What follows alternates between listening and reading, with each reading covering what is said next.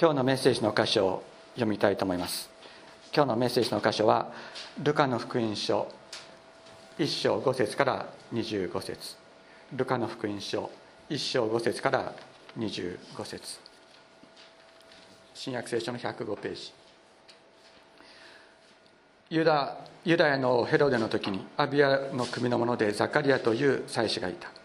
彼の妻はアロンの子孫で名をエリザベツと言った。二人とも神の御前に正しく主のすべての戒めと定めを落ち度なく踏み行っていた。エリザベツは不妊の女だったので彼らには子がなく二人とももう年を取っていた。さてザカリアは自分の組が当番で神の御前に祭司の務めをしていたが祭司職の習慣によってくじを引いたところ主の神殿の神殿に入って香を焚くことになった。彼が香を焚く間大勢の民は皆外で祈っていた。ところが主の使いが彼に現れて講談の右に立った。これを見たザカリアは不安を覚え恐怖に襲われたが見つかいは彼に言った。怖がることはないザカリア。あなたの願いが聞かれたのです。あなたの妻エリザベスは男の子を産みます。名をヨハネとつけなさい。その子はあなたにとって喜びとなり楽しみとなり多くの人にもその多くの人もその誕生を喜びます。彼は主の見舞いに優れたものとなるからです。彼はブドウ酒も強い酒も飲まず。また母の体内にある時から精霊に満たされそしてイスラエルの多くの子らを彼らの神である主に立ち返らせます。彼こそエリアの霊と力で主の前触れをし父たちの心を子供たちに向けさせ逆らう者を義人の心に立ち戻らせこうして整えられた民を主のために用意するのです。そこでザカリアは見つかりに行った。私は何によってそれを知ることができましょうか。私ももう年寄りですし妻も年を取っております。見つかりは答えて言った。私は神の見舞いに立つガブリエルです。あなたに話をしこの喜びの訪れを伝えるように使わされているのです。ですから見なさい。これらのことが起こる日まで、えー、あなたは物が言えず話せなくなります。私の言葉を信じなかったからです。私の言葉はその時が来れば実現します。人々はザカリアを待っていたが神殿であまり暇取っているので不思議に思った。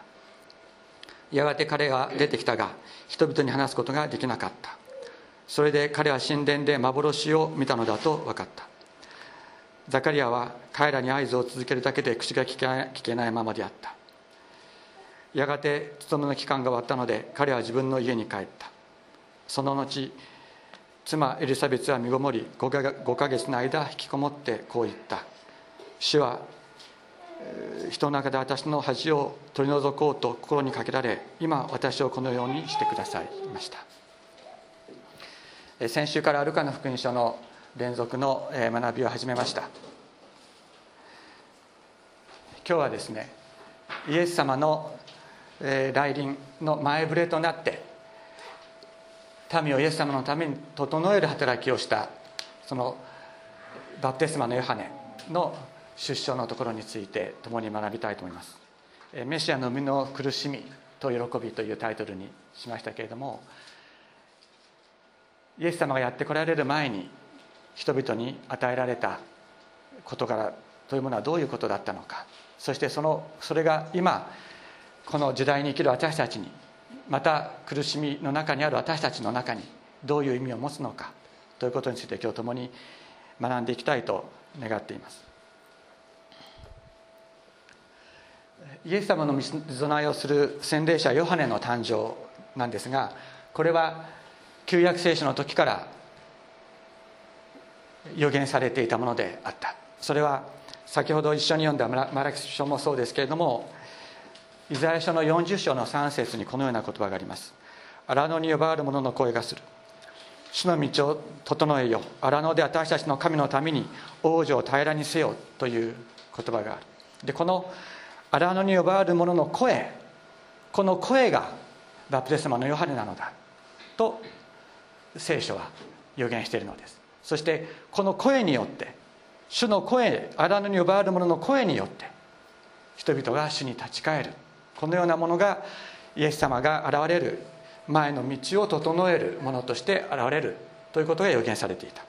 そしてマラキ書には「見よ私は主の大いなる恐ろしい日が来る前に預言者エリアをあなた方に使わす」彼は父の心を子に向けさせこの心をその父に向けさせる。それは私が来て呪いでこの地を打ち滅ぼさないためだという、えー、予言の言葉が旧約聖書の一番最後にあるわけですね。皆さんこのマラキ書の最後の言葉。ユダヤ人たちは今もこの言葉を語り続けているわけです。でこの言葉にこの言葉のですね歌もあります。私は小さい時にそれを覚えたことがあるんですけれども。そのようにして今でもユダヤ人たちはですねエリアが来ることを、え、待ち望んでいる。そそのように、え、旧約聖書に、えー、予言されたわけです。それがバプテスマのヨハネとして実現した。そのことを新約聖書は私たちに告げるわけです。じゃあこのヨハネという人はどういう人であったか。イエス様は何とおっしゃったかというとですね女性が産んだ中で最大の人物だとおっしゃった。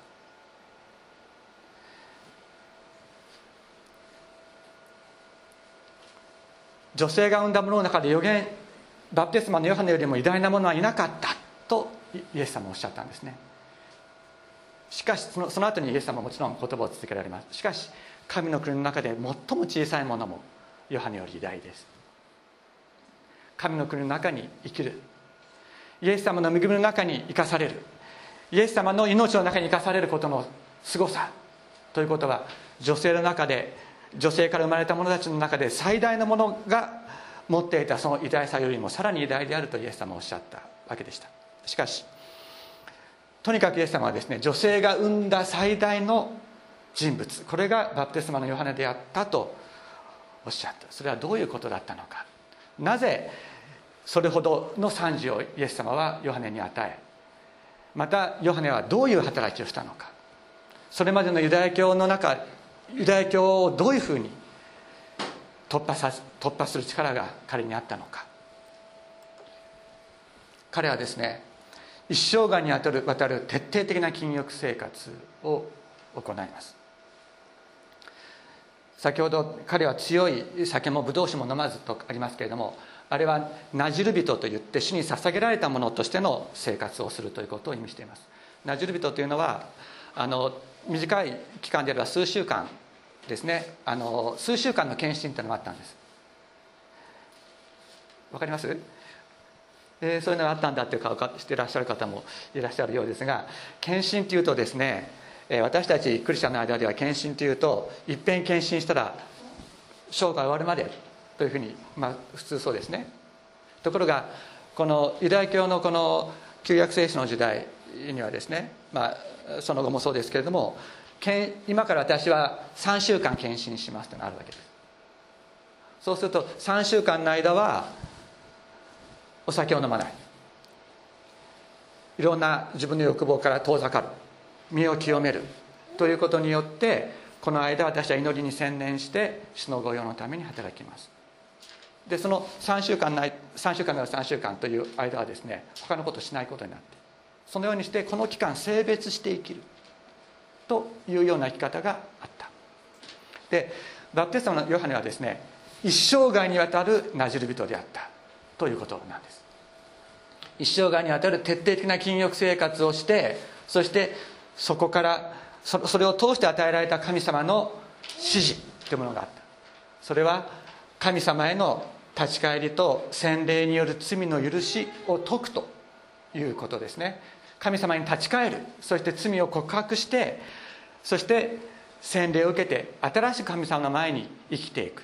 これが救いなのだということをバプテスマのヨハネは教えたわけです。でこれはそれまでのユダヤ教の在り方とはもう徹底的に違う違うところが決定的に違うところがあった。それはなぜかというとですねそれまでは救われてるのはアブラハムの子孫。アブラハムの子孫は救われてるけどもアブラハムの子孫でない者たちは救われていない。だからユダヤ人たちはですねみんなアブラハムの子孫ですからアブラハムの子孫として救われている。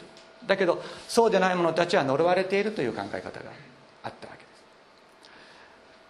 ところがヨハネが神様を通して与えられたメッセージは何何だったかというとアブラハムの子孫か否かということによって救いと滅びが分かれるのではないということだったんで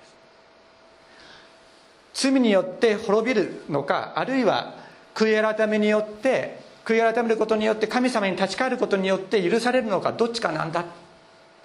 だからヨハネは宣教活動をするときに私たちの祖先はアブラハムだだなどと思ってもいけないというわけです。神様に立ち返って罪を悔い改めて新しい神様にある正しい生き方をせよそのためにその通過儀礼として洗礼を彼はこう捧げていたわけです。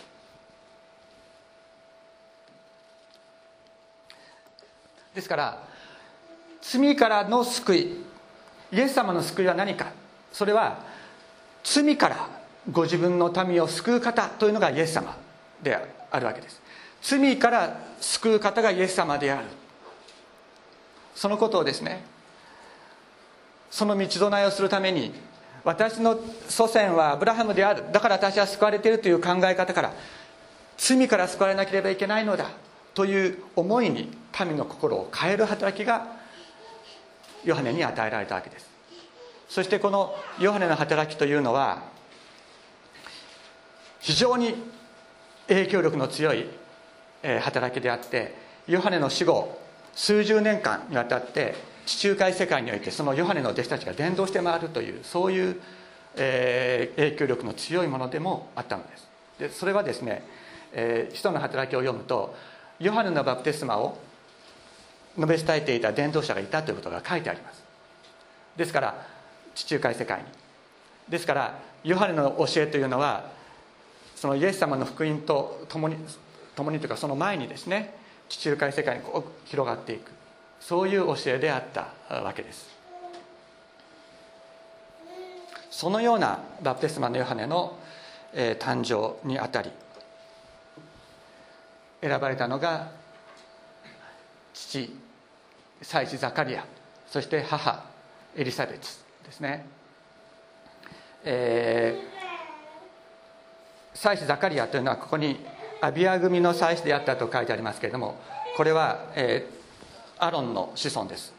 アロンの妻子は全員アロンの子孫なんですけども、えー、アロンの子孫。で妻もアロンの子孫であったと書いてありますね。彼の妻は、えー、アロンの子孫でなおエリザベスと言ったと書いてあります。で妻子はユダヤ人イスラエル人としてかイスラエル人としか結婚してはいけませんでした。そして特にですね妻子の家系に生まれた者女性と結婚するというのが理想的だというふうに考えられていた。そして妻子アロンの子孫であるエリザベスと結婚した妻子ザカリアはですねこれはもう妻子としては理想的な家庭を、えー、持ったということになるわけなんです。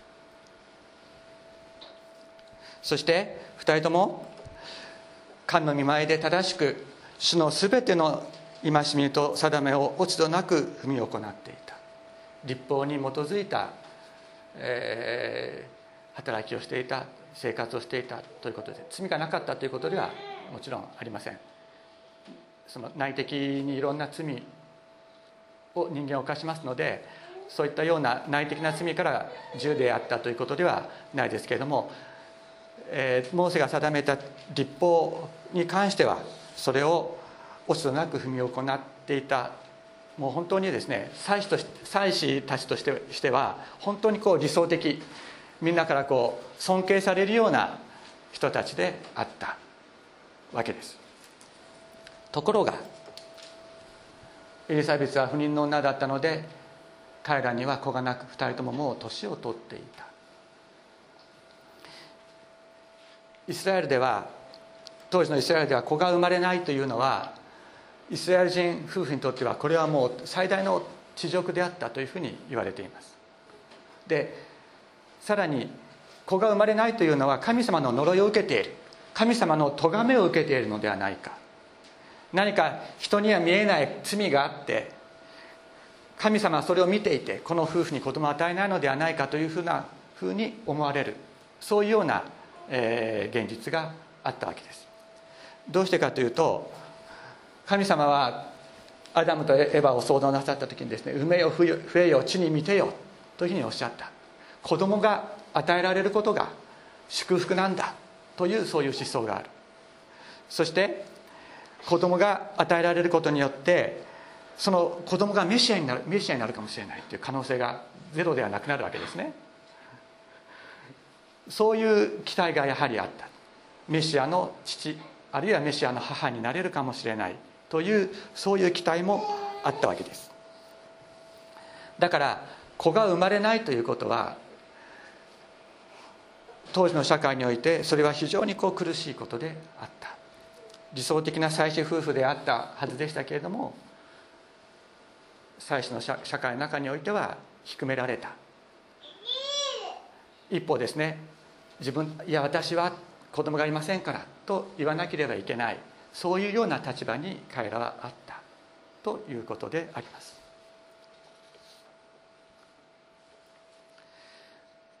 ところがザカリアもエリザベスも主の前に生きる妻子であり妻子の妻でありました。彼らはでも祈っているわけですね。祈っている。で何を祈っているのか。彼らは自分たちがもう年を取ってしまった。子供を産めるような体ではもうなくなってしまったということを分かってるんです。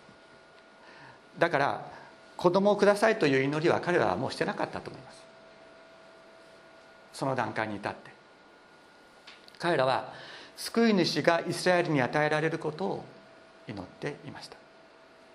自分たちは直接的にはそれには関われない立場になってしまったけれども主よこのイスラエルの民を救いくださいということを彼らはこう祈っているわけです。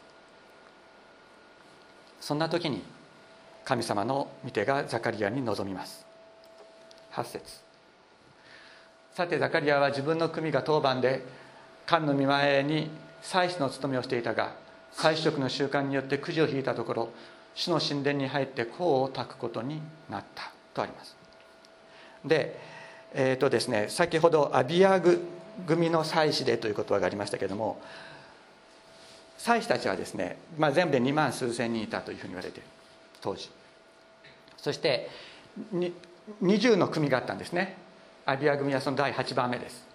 そして一つの組が大体1000人程度の祭司がいた。そして一組がですね年に2回1週間にわたって神殿の奉仕をすることになっていたわけです。そしてその神殿の奉仕の中心的なものは何かというと朝夕全焼の捧げ物を捧げる。焼き尽くす捧げ物ですね。動物の捧げ物を捧げる。それと宮の中に入って香ですね。香を焚くという、えー、働きがありました。でこの全焼の捧げ物を捧げるのはこれはもう動物を殺してそして皮を剥いでというようなそして火を焚いてということがありますのでこれは大勢の祭司たちと一緒にやります。ところが香を焚く宮の中に入って聖女の中に入って香を焚くというのはたった一人で行うんですね。一人で入っていって一人でやってそして一人で出てくるという働きであった。でしかもこの香を焚くというのはくじで決めることになってたというんです。でくじで決めるというのは何かというとそれは神様が決めるということなんですね。神様に決めていただく。誰がこの働きをするかを決めていただくとなるとですね年に24回あるんですけども1000人。あのこのアビア組の祭司たちはの中で年に24人香を焚くチャンスがある人たちがいるわけです。ところが大体1000人いますから1000分の24の確率なんですね。だから50分の1ぐらいですか？50分の1ぐらい。つまり50年やって50年やって1回あるかないか。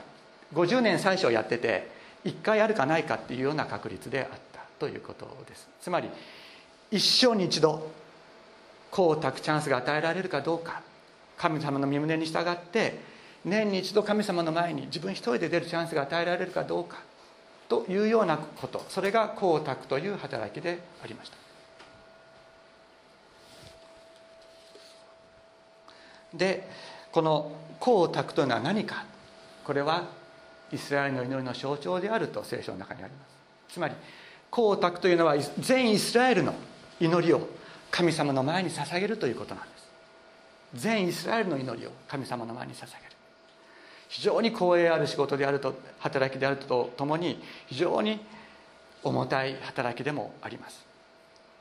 また最初の祭司アロンの息子たちが主が定められたのとは違った方法で香を焚いた時に彼らは主の火によって焼き尽くされたということがある。だから自分の捧げるこの祈り香の祈りが主の前に本当に喜ばれるものであるのか正しいものであるのかということはただ一人で主の聖女に入って香を焚く祭司たちにとっては非常にこう緊張する。また、えー、厳粛な思いで出ていく。そういう時であったわけです。一生に一度神様の前にただ一人で出る機会が与えられる。そこに全イスラエルの祈りを持って彼は出ていくのです。彼は何を祈っていたんでしょうか？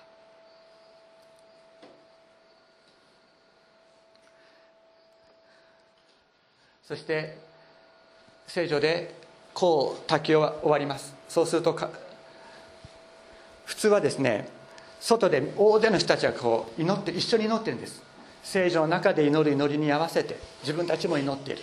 その聖女の外で多くの人たちが祈りながら待ってるんですけども出てきたところで民を祝福するということになっていた。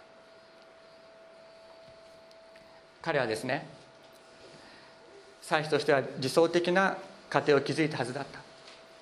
ところが子供が生まれないという重荷を背負うこと背負うことになりました。そこでしかしね神様は彼を選ばれるんですもう老人になってしまっていた。もう自分の力ではどうすることもできない。そういうものを神様は選ばれました。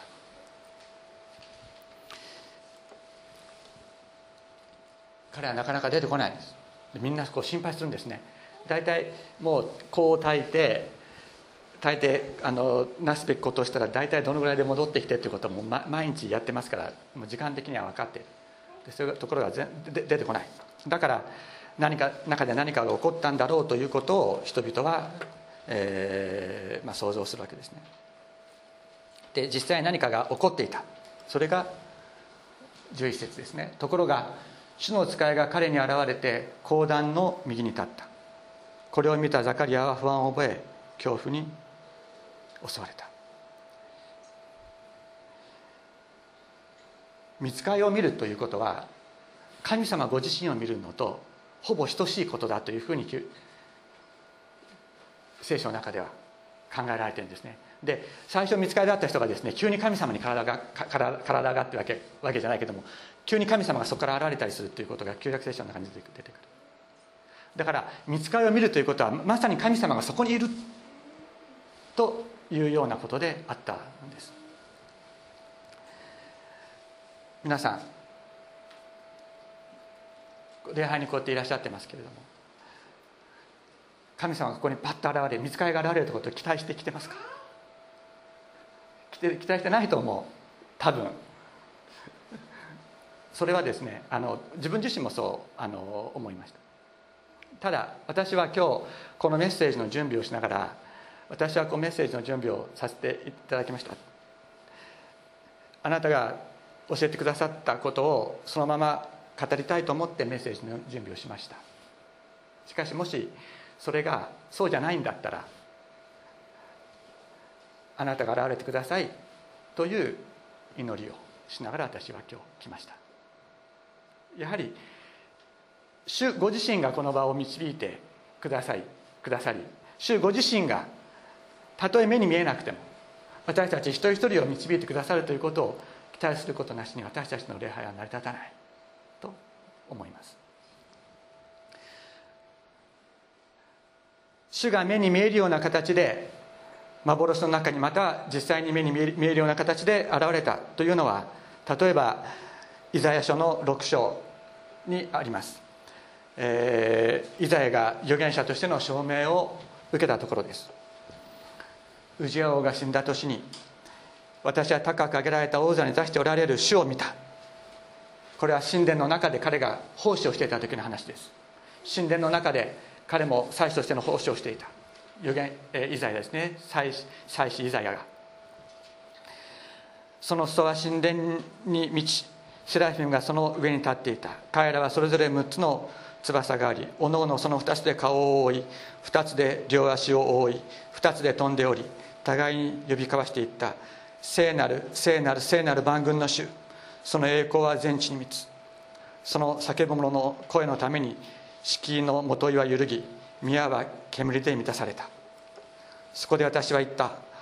ああ私はもうダメだ。私は唇の汚れたもので唇の汚れた民の間に住んでいる。しかも万万軍の主である王をこの目で見たのだからとイザヤは主の臨在に触れた時に言いました。主に出会う経験。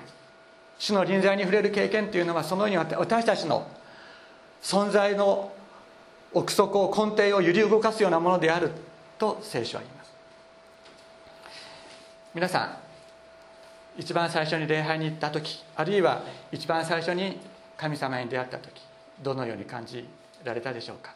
もう慣れてしまってねその時のことをあんまり毎回のようには感じないということも多いとは思いますけれどもあの牧師としての働きをさせていただいていて時々言われますね。礼拝の場に来て祈りの言葉を聞いた時私は震えたと。怖かった。ということを聞くことがあります。やはりそこに主が働いているからです。この罪深いものが主の前に神様の全能の万軍の主の前に出るということはどういうことなのか。ということを恐れという感情とともに感じたということをよく聞きます。そのように私たちも礼拝に来ることは慣れっこになっていますので毎回ですね毎回毎回そういうふうにこう感じるということはないかもしれないけれどもでも主の臨在に触れる時に私たちは本当に襟を正される。そのことを私たちは忘れてはいけないとそのように思います。ちょっとおまけですけども書いておきました。私たちは本当に神様に出会うことを期待して礼拝に来ているか。習慣できているという場合もありますね。私はそうもうずっと毎週何十年も日曜日礼拝に行ってますので日曜日礼拝に行くことはほとんど習慣です。それはあの礼拝に来ることは習慣ですというのはあのちょっと語弊があるかもしれないけれどもでもそれは1週間の1週間の働きの中に生活のリズムの中に完全に組み込まれていることであります。しかしその中でも本当に主に出会うそのことを期待して私が考えていることじゃなくて私が牧師として考えていることではなくて主が一人一人に語りたいことは何なのか主が一人一人にまた私になそうとしておられることは何なのかということを本当に毎週毎週求めてそしてこの場に集わなければいけないということを私自身このメッセージを準備しながら教えられたことであります。私たちの生涯と生活に神様が直接介入してくださること。直接介入してくださることを私たちは期待して生きていきたいと思うのです。普段ですね私たちは自分という自分の心というこう閉じた世界の中にいる。神様がそこに入ってきてお前今までそういうふうにやってたのを変えてこういうふうにこっち側に行けというふうに言われるのをあんまり期待してないんじゃないかと思うんですね。基本的に今まで生きてきた生活今まで生きてきた考え方そういうある程度は整ったレールがあります。そこから急に別のところに行くということというのは私たちはあまり考えないで生きている、まあ、それも一つの祝福であります。不安の中に生きることがないようにしてくださっている神様の恵みであるけれどもしかしいつか神様は私たちのその閉じた心の中に入ってきてくださる時があるかもしれない。そのことをですね私たちは心の片隅に覚えながら生きていくことは大切であろうと思います。なぜならば私たちの閉じた心の中に主が介入してくださる。これがなければ私たちの救いはなかったからです。主が介入してくださるから介入してくださったから私たちは救われたのであります。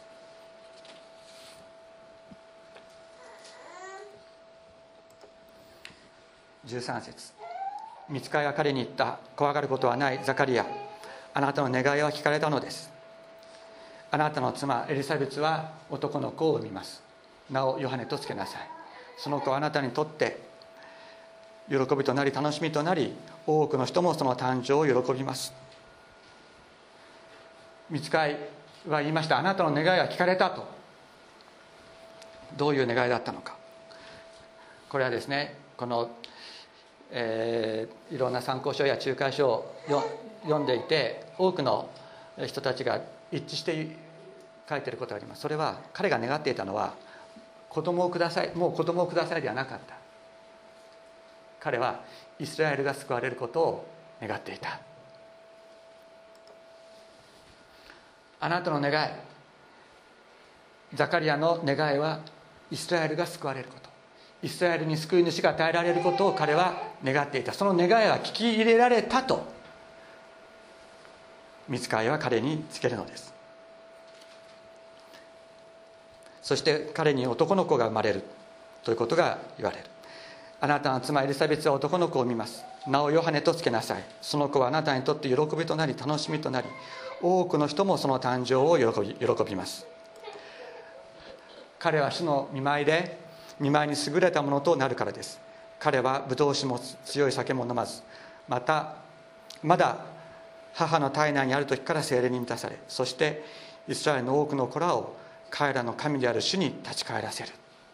先ほども申しましたけれどもブドウ酒も強い酒も飲まずというのは一生涯主に捧げられたものとしての生涯を与えられるということです。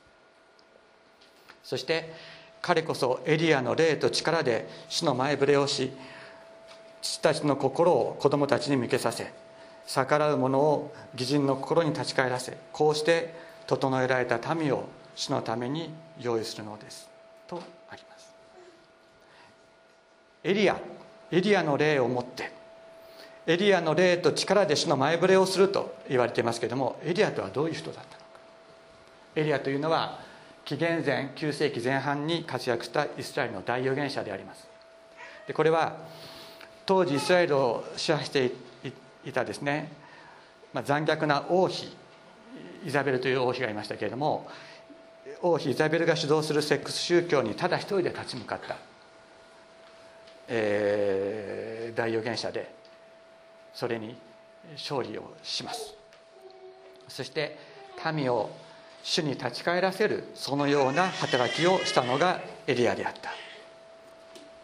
そういう民の心が全部神様からこう離れて他の方に向いている時にただ一人やってきてそしてその悪の力と戦って民の心を主に立ち返らせる働きをする。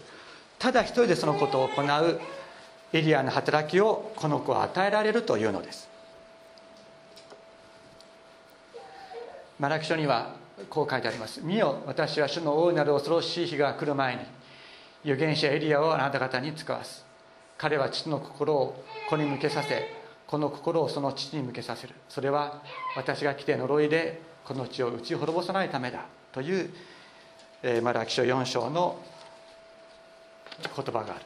これはエリアの霊と力を持ってエリアの働きをする者がもう一度与えられるということですね。父の父と子と書いてありますけれども聖書の中ではこれは最も根本的な人間関係を象徴するものです。父と子供の父と子の心が離れている。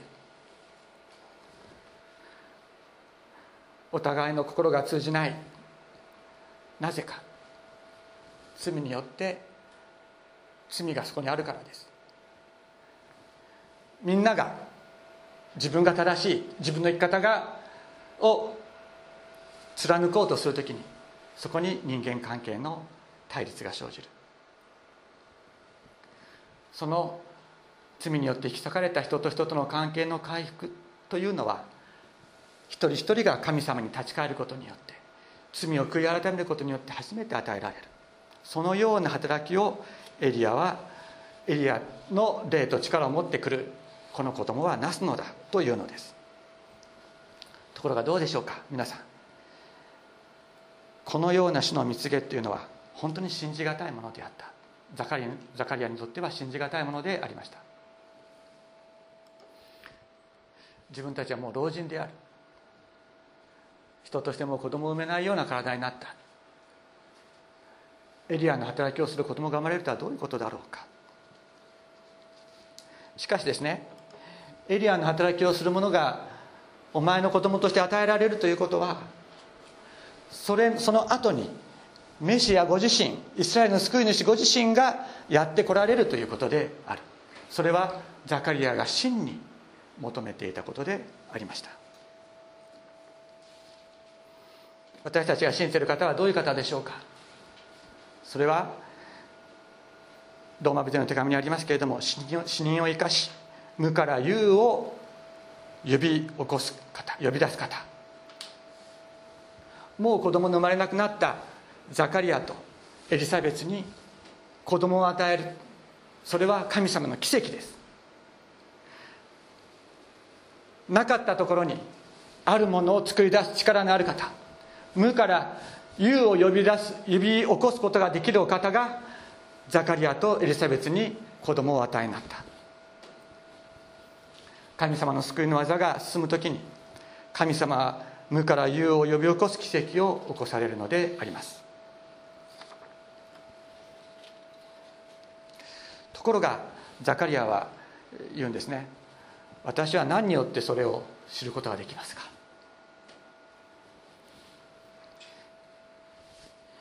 皆さん実はこれに対する答えはですねこの聖書の言葉の中に与えられているんですけどもお分かりになるでしょうか？私は何によってそれを知ることができましょうか？私ももう年年寄りですし妻も年を取っております。見つかり答えていった。私は神の御前に立つガブリエルです。あなたに話しこの喜びの訪れを伝えるように使わされているのです。ですから見なさい。これらのことが起きる日まであなたは物が言えず話せなくなります。私の言葉を信じなかったからです。私の言葉はその時から来れば実現する。何によって知ることができるか。彼が物が言えなくなることによって知ることができたんです。だからその印は与えられたんです。皆さん口が聞けない苦しさっていうのをあの経験したことがありますか？非常にショックなことがあったりして口が聞くものを言おうと思っても言えなくなる苦しさを感じるそういう病に陥ることがあります。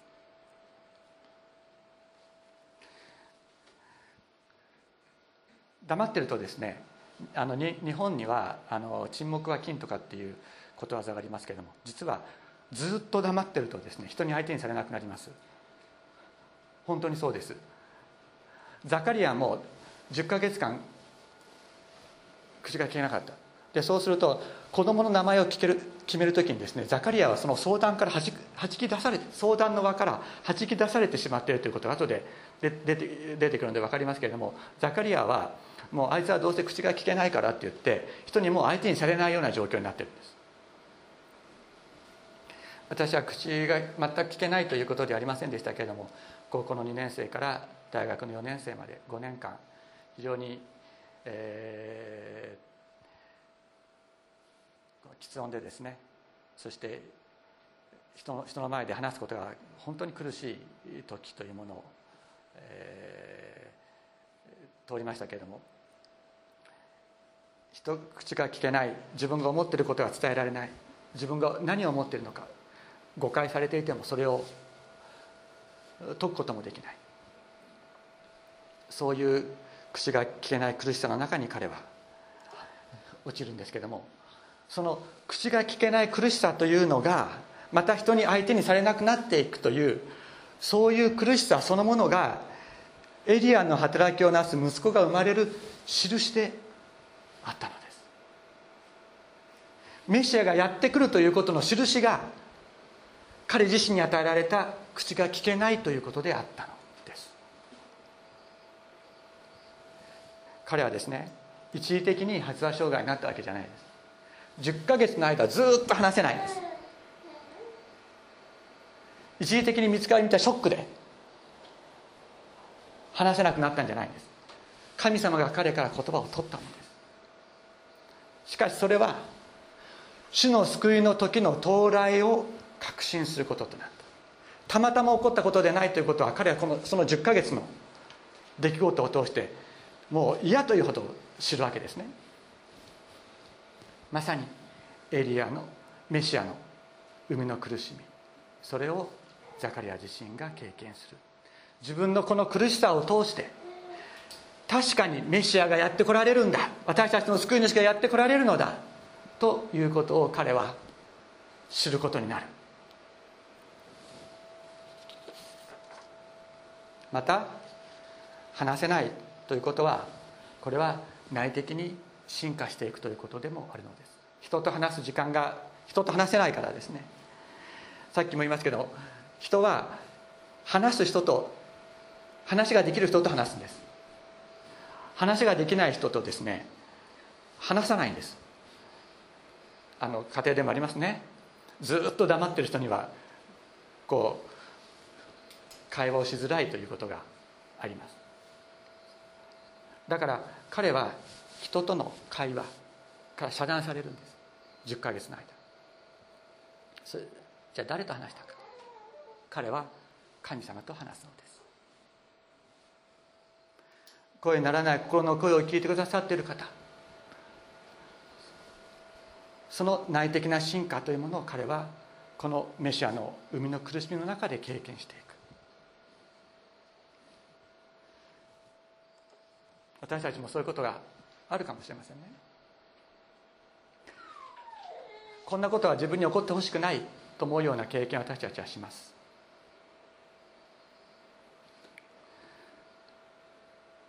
しかしそのことを通して人に話せない苦しみとかもあるかもしれない。しかしその時に人とのチャンネルではなくて神様とのチャンネルが開かれるのです。人と話すことができないザカリアに神様が語られた。彼がその間神様とどのような会話をしていたのかということはヨハネが生まれた時に彼が告白する言葉によって私たちは知ることができます。それは数週間後にまた共に学びますけれどもザカリアの内面が本当に神様との直接のチャンネルによって強くされ内面が強められていく。メシアが確かにお生まれになるのだ。この苦しみの時を通して私はそれを知るということを彼は経験していく。私たちもそうです。苦しみはあるあるでしょう。苦しみがないことはないです。しかしその誰にも言えない苦しみ誰にも語ることができないその苦しみの中で神様が聞いてくださっている。その太い目に見えない人の目には見えないチャンネルが開かれていきます。まさにメシアの生みの苦しみと喜びそこに与えられる力があるのです。パウロは告白しました。ガラテアのクリスチャンたちに手紙を書く書き送りました。私の子供たちよ。あなた方のうちにキリストが形作られるまで私は再びあなた方のために海の苦しみをしています。いろんな苦しみがあると思いますけれどもキリストが形作られるための私たち一人一人の中にそして私たちが祈るあの方の中にキリストの形が形作られるために与えられる海の苦しみというものがある。しかしそこに主が共にいてくださるのであります。お祈りをしましょう。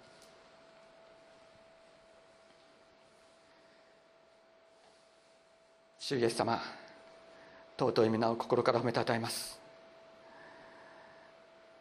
あなたがザカラにザカリアに与えられた印それはザカリアにとっては苦しいものであったに違いありませんけれどもメシアの海の苦しみをあなたはザカリアにも与えイエス様の苦しみまたバプテスマのヨハネが与えられた苦しみをもザカリアとザカリアに共有させようとなさいました。私たちは人生の苦しみがやってくるとその苦しみから逃れることばかり考えますけれども誰にも語ることができないその苦しみの中にあなたがあなたとだけ語り合えるチャンネルを作ってくださっていることを感謝いたします。主イエス様どうぞそのあなたとだけ開いたそのチャンネルの中であなたが語りかけてください。また私たちの声にならない声を聞いてください。主イエス様そして私たちの中にあなたの姿が形作られていきますように導いてください。尊いイエス様のお名前によってお祈りいたします。アメン。